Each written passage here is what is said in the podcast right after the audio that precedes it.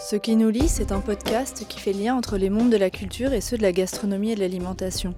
C'est un espace de liberté qui permet de prendre le temps d'aborder ces questions par des angles variés.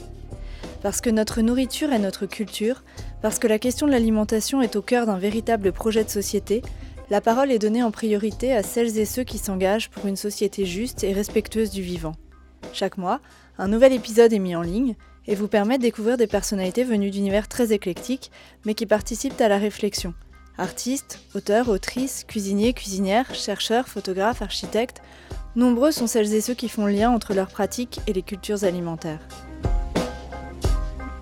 Je suis Camille Brachet et je reçois Hugo Haas. J'ai rencontré Hugo Haas le 15 novembre 2019 à Montreuil. Il m'a reçu au sein même des locaux de Sigu, puisqu'il fait partie des membres fondateurs du studio d'architecture. Après une visite guidée des lieux, de l'atelier à l'open space en passant par la grande pièce à vivre qui fait office de cuisine et de bibliothèque, nous avons pu échanger sur la réalité et les enjeux du métier d'architecte. Hugo Haas nous a expliqué sa propre conception du métier, l'engagement de Sigu et l'originalité de leur approche. Nous sommes aussi revenus sur les réalisations les plus connues du studio, sur leur signature, puis nous avons évoqué les différents chantiers terminés, ainsi que des projets en cours qui touchent plus particulièrement à l'alimentation et à la gastronomie. Hugo nous a confié ce qui lui plaisait dans ces projets-là et avec quelle approche Sigu les abordait. Bonjour euh, Hugo Haas, euh, vous êtes un des fondateurs du studio d'architecture euh, Sigu, lancé en 2003 et basé à Montreuil. Vous sortez tous les quatre les membres fondateurs de, l'école d'architecture de la Villette. Euh, vous vous êtes rencontrés. Euh, vous avez donc une formation euh, d'architecte, mais votre façon de travailler montre bien d'autres compétences, puisque vous êtes aussi designer, menuisier, ouvrier, et puis sûrement plein d'autres choses. Alors comment est-ce que vous définiriez votre façon de travailler? Quelle est sa spécificité par rapport aux autres architectes? Bonjour, merci pour l'invitation au podcast c'est toujours assez difficile de définir, se définir soi-même et surtout pointer ses spécificités. Euh, il y a quelque chose d'assez concret pour nous, c'est la présence d'un atelier dans notre euh, agence d'architecture, si on reprend les termes euh, classiques. Et on a toujours eu du coup un, lien à la fabrication, à la production, à la transformation de la matière, assez évident et, et concret, proche et fondateur finalement. Euh, on s'est rencontrés du coup à l'école euh, d'archi de la Villette en 2003, on était en deuxième année, mhm. donc on avait 21, 22 ans, et on a commencé à bosser ensemble euh, en groupe, on était 6 à l'époque. c'est un âge où on, on ne sait pas encore ce qu'on fait et on, ne fait que apprendre. on découvre, on teste. Voilà, on expérimente un peu dans tous les sens. Et du coup, on a beaucoup appris ensemble et on a, on a créé un peu notre, culture architecturale, de construction, et puis notre métier finalement, très jeune, collectivement, avec euh, du coup nos études d'architecture qui sont très théoriques en France, qu'il était encore plus euh, il y a 15 ans. Ouais, ça évolue, ça Ça a un peu évolué, mais il y a toujours une, tradition française euh, de l'architecte, du rôle et de la place de l'architecte qui est quand même très traditionnelle, surtout si on compare à d'autres pays, par exemple pays anglo-saxons.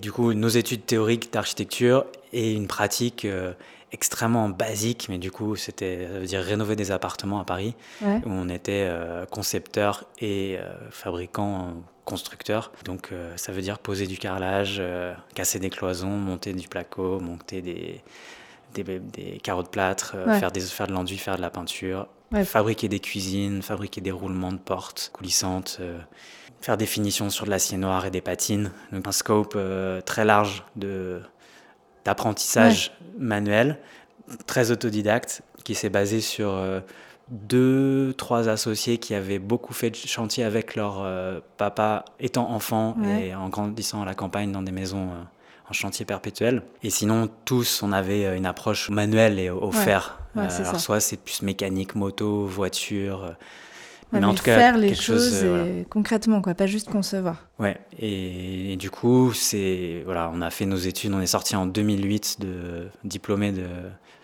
de l'école de la Villette. Euh, on avait déjà une boîte de menuiserie mmh. qui nous permettait de faire nos projets de conception-réalisation pendant nos études. Et du coup, en 2008, on a monté une société d'architecture en complément de cette société. Et puis, on a comment, continué à développer ce, cette double, euh, euh, cette, double orientation qui se nourrit, mais d'une autre. Et on a commencé à la préciser, à préciser notre champ d'intervention en comprenant petit à petit qu'on ne sera jamais les plus efficaces et les plus doués sur un enduit euh, plâtre, sur un appart de 100 mètres carrés. Et, et, puis, et puis, tu vois, d'être plus pointu, plus précis sur où est-ce que nous, on était essentiel. Et donc, évidemment, en conception, et ensuite sur des, plus des objets où il y avait une envie de pas tout prédéfinir pendant la conception, mais de venir plus euh, sculpter un objet et réagir petit à petit aux choses qui se transforment. Et, voilà. Aux choses en train de si se faire. clair. Oui, c'est très clair. Euh, du coup, votre rapport à la matière, il est hyper fort. Enfin, c'est quelque chose qui est omniprésent dans votre travail. Concrètement, alors on a fait un petit tour d'atelier, hein. euh, vous travaillez beaucoup sur ces nouvelles matières, vous concevez vos propres matières, du, des mélanges de plâtre, de papier. Euh, ça, ça se passe comment euh, On tâtonne, on a une idée, elle vient d'où l'idée, on essaye, il y a des choses qui ne marchent pas. Là, c'est très concret aussi, on est vraiment dans en le fait, faire. Y a plein de, sur la matière, il y a vraiment plein de choses à dire.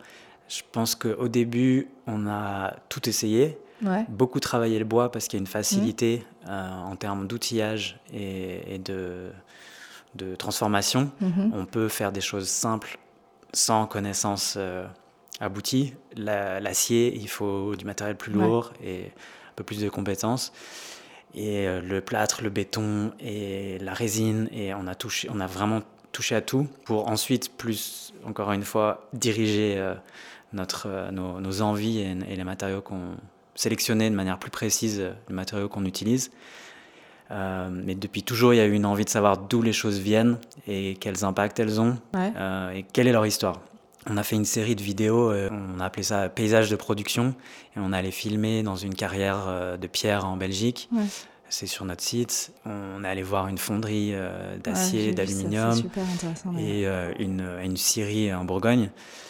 En fait, il y a vraiment, je trouve, pour moi, une posture de euh, où est-ce qu'on va chercher sa matière première et comprendre d'où elle vient. Il y a un écho avec la nourriture qui est évident euh, depuis. De euh, sourcing. On va dire, ça doit dépendre vraiment des gens, mais entre. Ça fait peut-être une dizaine d'années que c'est quand même bien. Que ça se développe et qu'on en parle surtout de plus en plus. Que c'est, que c'est revenu au centre. Voilà, il vaut mieux manger euh, une super euh, carotte. Euh, bien produite. Bien produite, quelqu'un a, passé du temps à, se poser des questions de qu'est-ce qui va faire en sorte qu'elle va être vraiment bonne, plutôt que quelque chose de très élaboré, mais avec une matière pauvre à la base. Et en archi, je pense que c'est le même sujet, c'est savoir d'où les matériaux viennent, avoir euh, des choses vraiment qualitatives et faire le moins possible. Donc moins de travail de décoration et d'embellissement et de, de, forcer les choses, de extraire les choses et les montrer un peu dans un état euh, brut et, et, ce qu'ils sont. Ouais, pour la beauté de la matière. C'est hyper intéressant comme comparaison, mais euh, j'ai quand même l'impression qu'on en parle beaucoup moins. Autant pour ce qui concerne la nourriture, effectivement, on en parle beaucoup, les producteurs, on les met en avant, d'où viennent les choses, produire local. Mais en architecture, enfin, c'est assez peu valorisé. Enfin, on en parle moins, j'ai l'impression. C'est alors.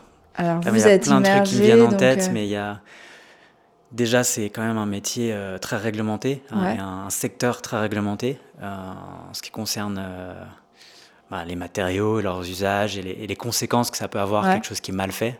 Un, mauvais plat, bon, peut-être qu'on peut avoir mal au ventre, mais. Euh, non, c'est sûr que les enjeux sont différents. Une charpente qui s'effondre, euh, bref. Bon, il y a ce sujet de la, réglementation.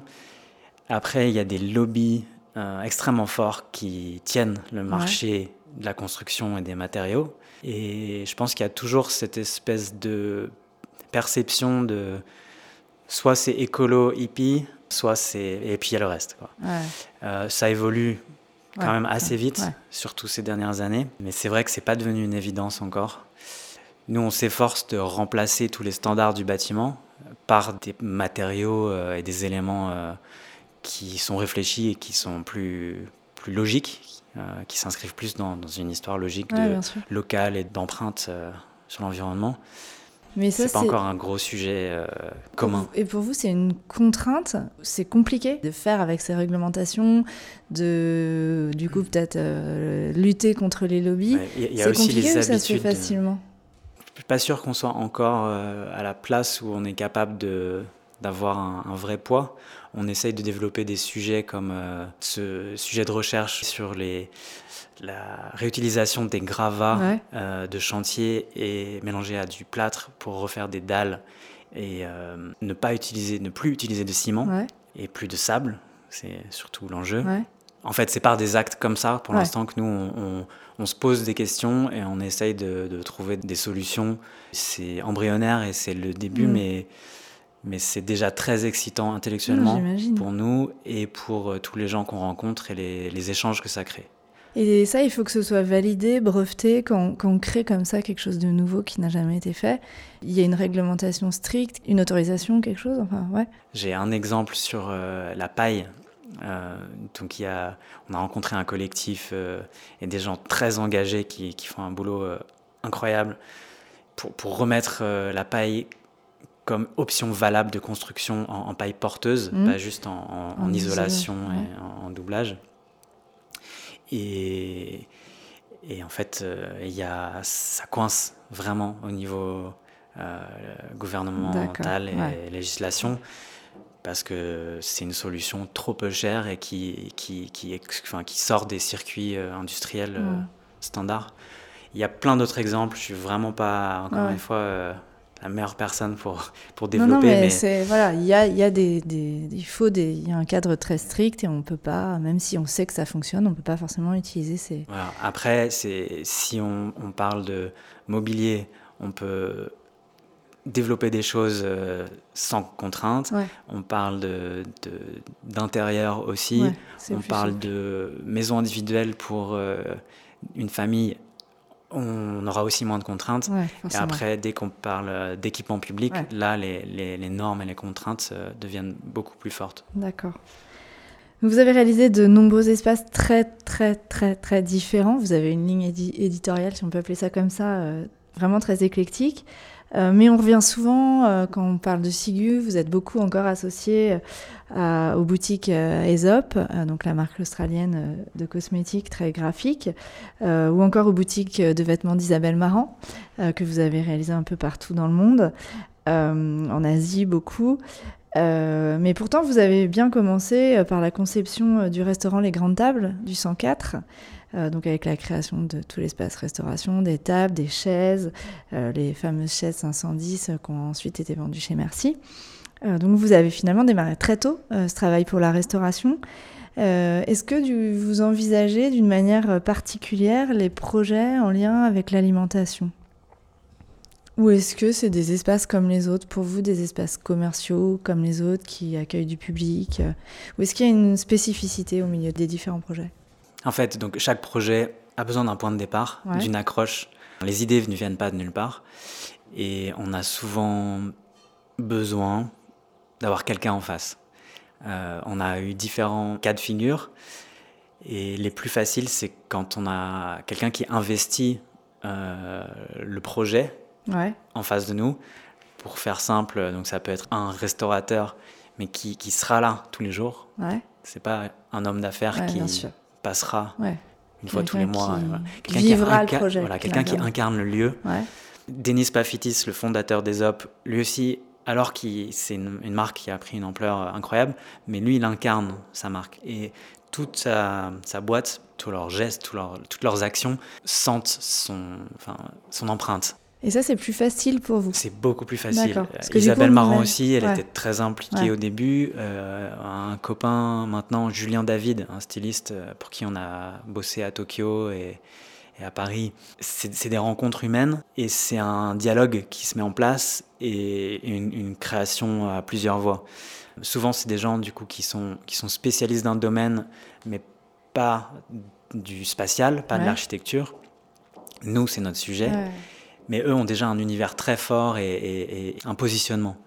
Donc ça, c'est les, les, projets euh, les plus faciles pour créer un, univers nouveau et, très spécifique et très, très Et pourtant, j'imagine que vous avez moins de liberté parce qu'il doit avoir des envies, une volonté forte de, de, de, de, vous emmener vers quelque chose.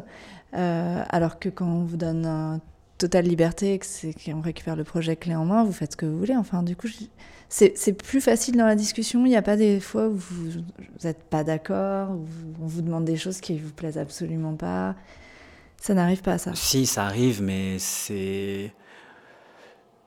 Je, pense que chez Sigu, on considère notre métier comme, euh, comme une réaction à, un contexte, à une demande, à, mm. des, un, programme.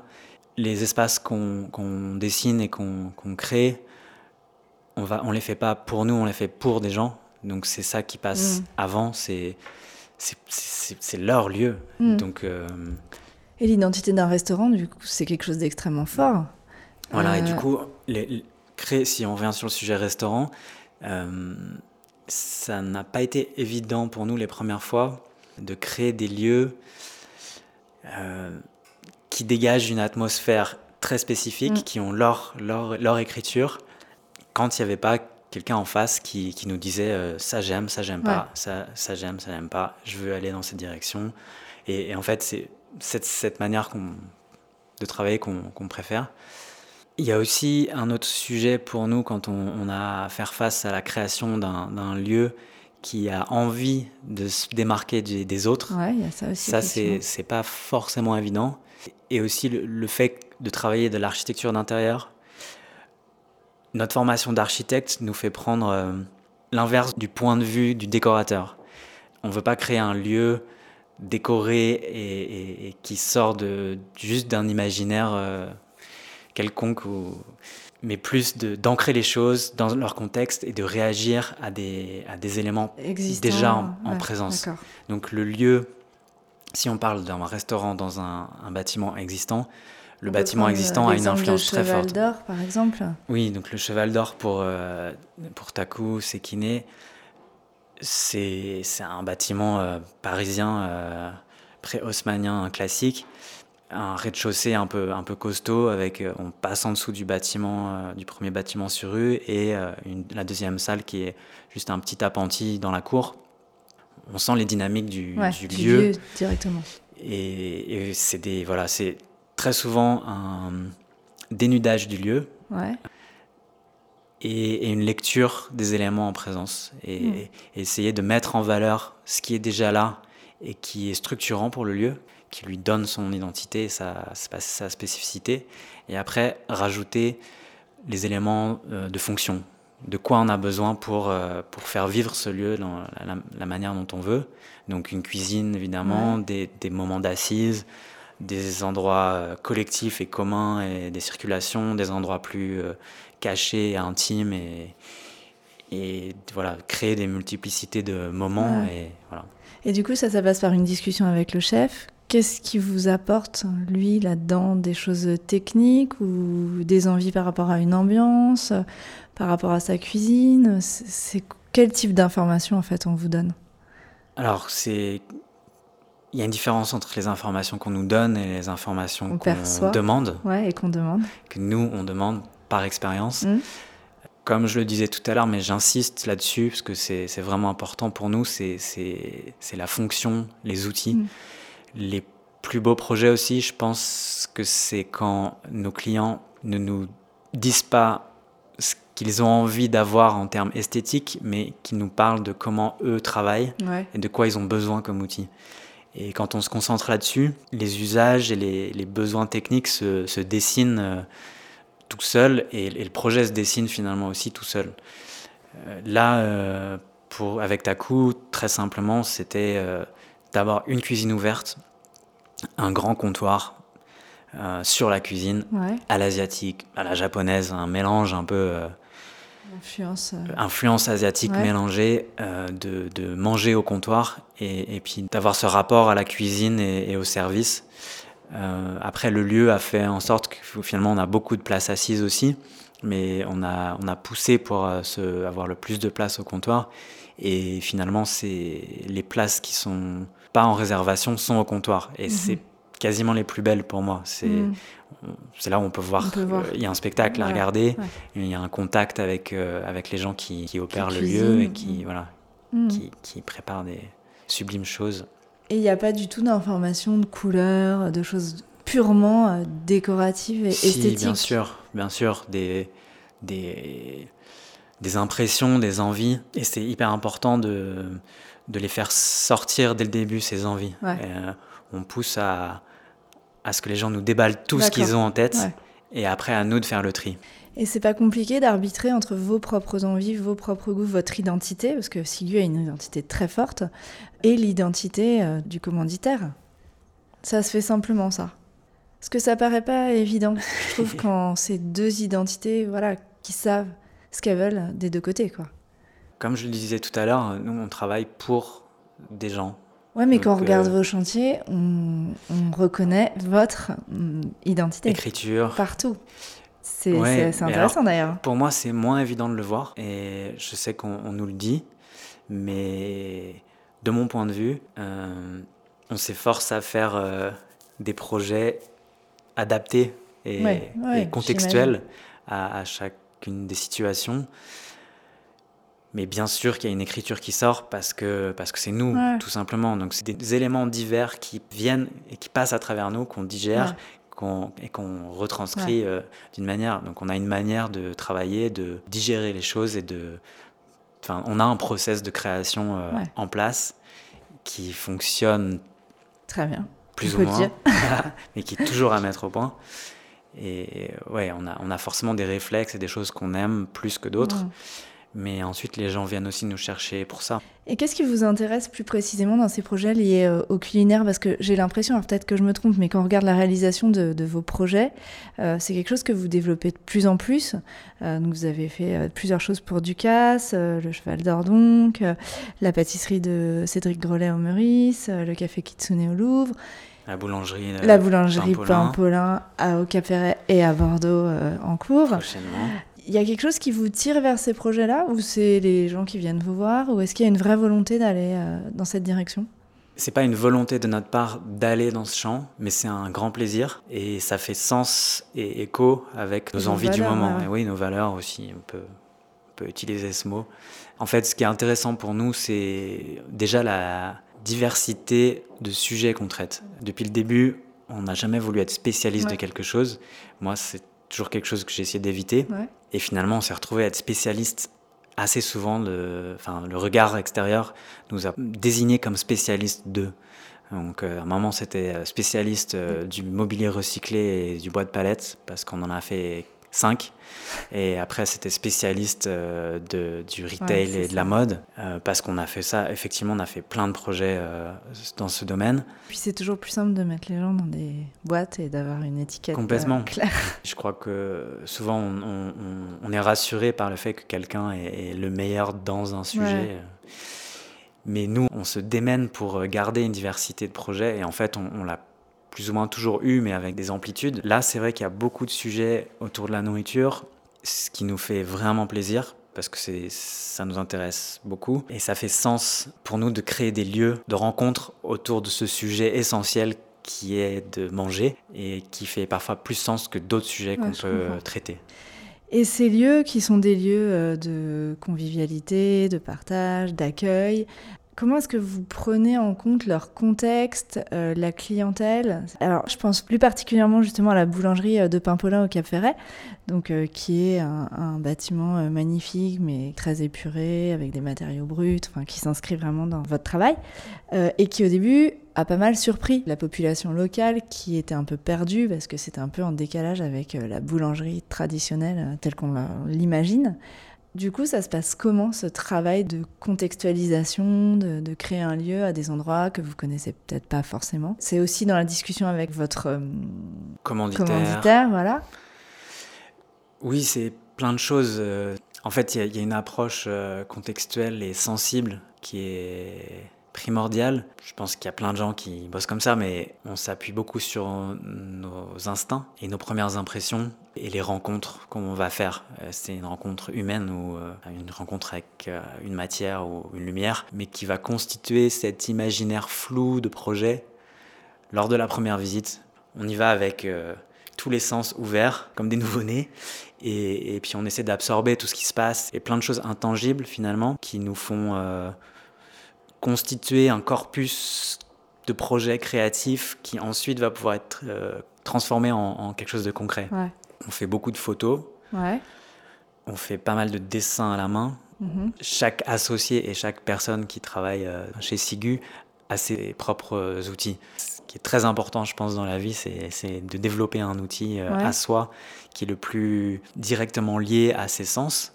Euh, en archi, il y a quelques penseurs euh, comme Palasma qui parlent beaucoup de, du rapport à la main, du coup du dessin, mais aussi de la sculpture et de la fabrication, et des choses qui passent moins par l'intellect et plus par les sens. moi, je crois beaucoup à ces choses-là pour, pour les premières impressions et les points de départ de projet, et faire éclore des accroches euh, sur plein de territoires pour, euh, pour ancrer le projet.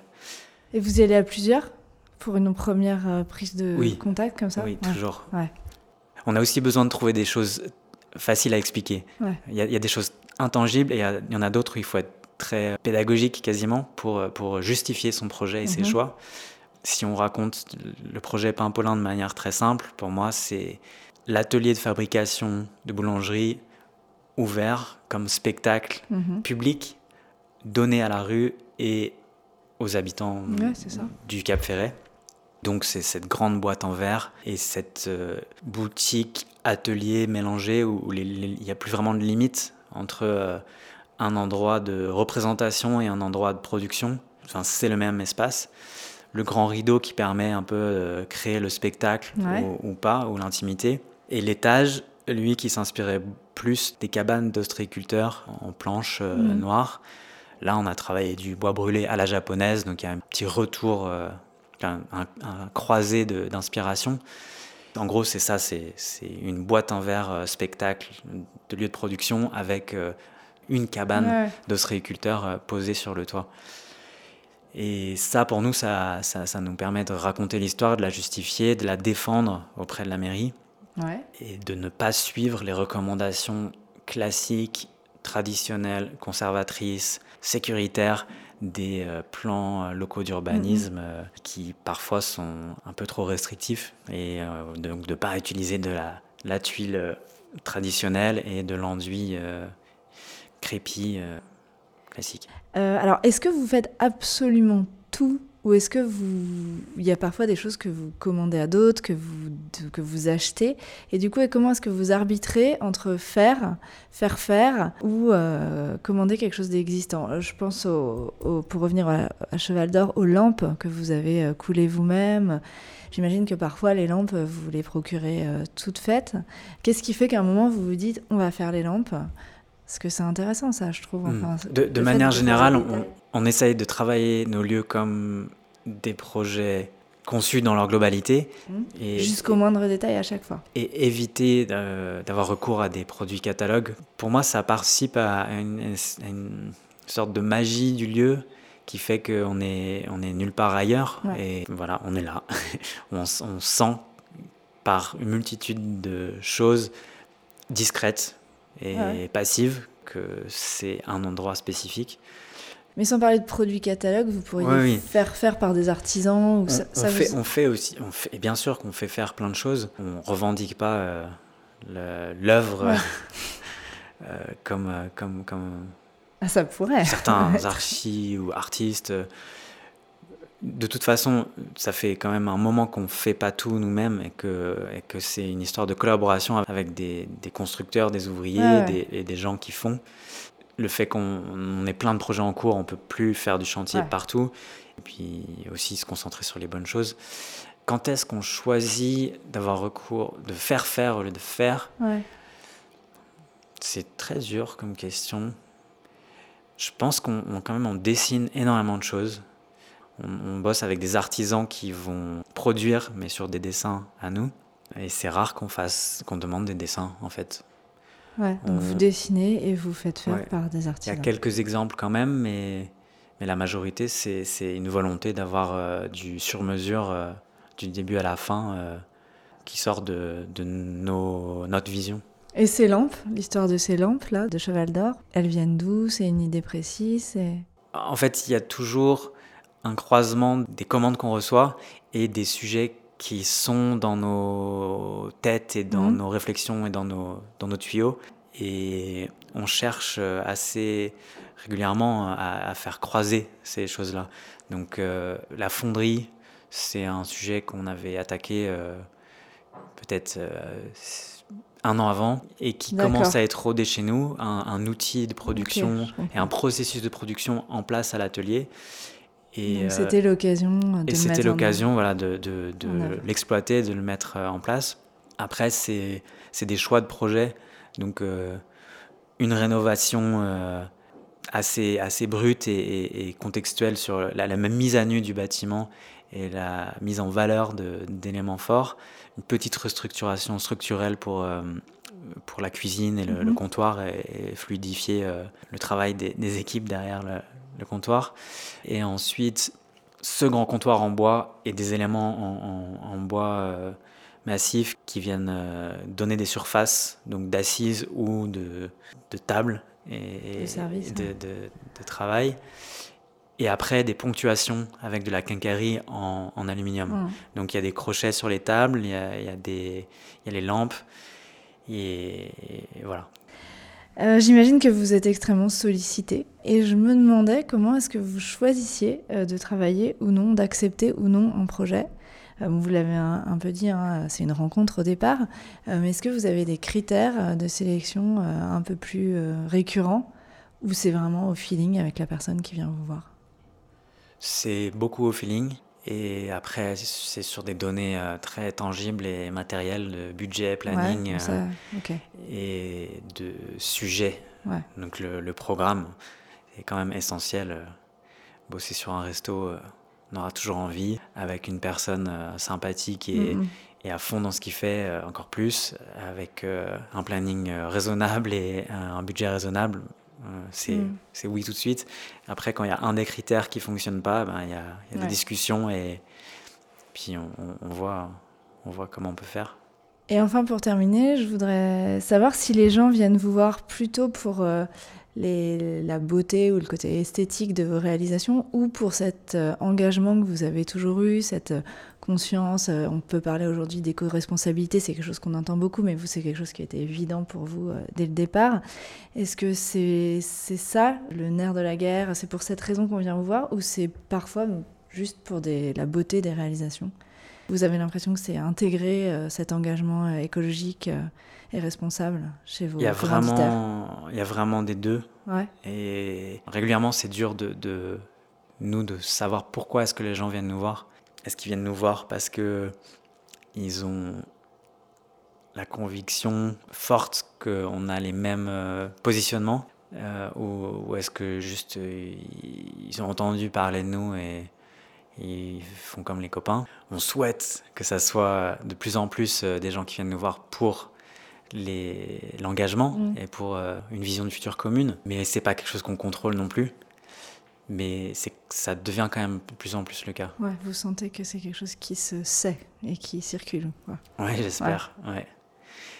Là, on a plusieurs projets qui, qui vont dans ce sens. Euh, par exemple, une construction de maisons euh, en bois en creuse pour une famille qui résonne vraiment avec la manière dont, dont nous, on, a envie de construire un projet de, de hangar en bois euh, au mur à pêche à Montreuil, dans le cadre d'un concours euh, pariculteur avec, euh, avec deux filles qui, qui, ont monté un projet les murs à fleurs. Et ça, enfin, ce qui fait vraiment sens pour nous, ce projet de recherche sur, les, dalles, en plâtre et gravat pour remplacer le, les, dalles de béton de ciment. Les expériences avec Veja dernièrement qui, qui étaient quand même euh, très intéressantes sur aussi euh, ce projet euh, d'auberge et restaurant en comment on fait les choses et quel processus on met en, en place pour continuer à faire ce qu'on fait mais de manière intelligente et,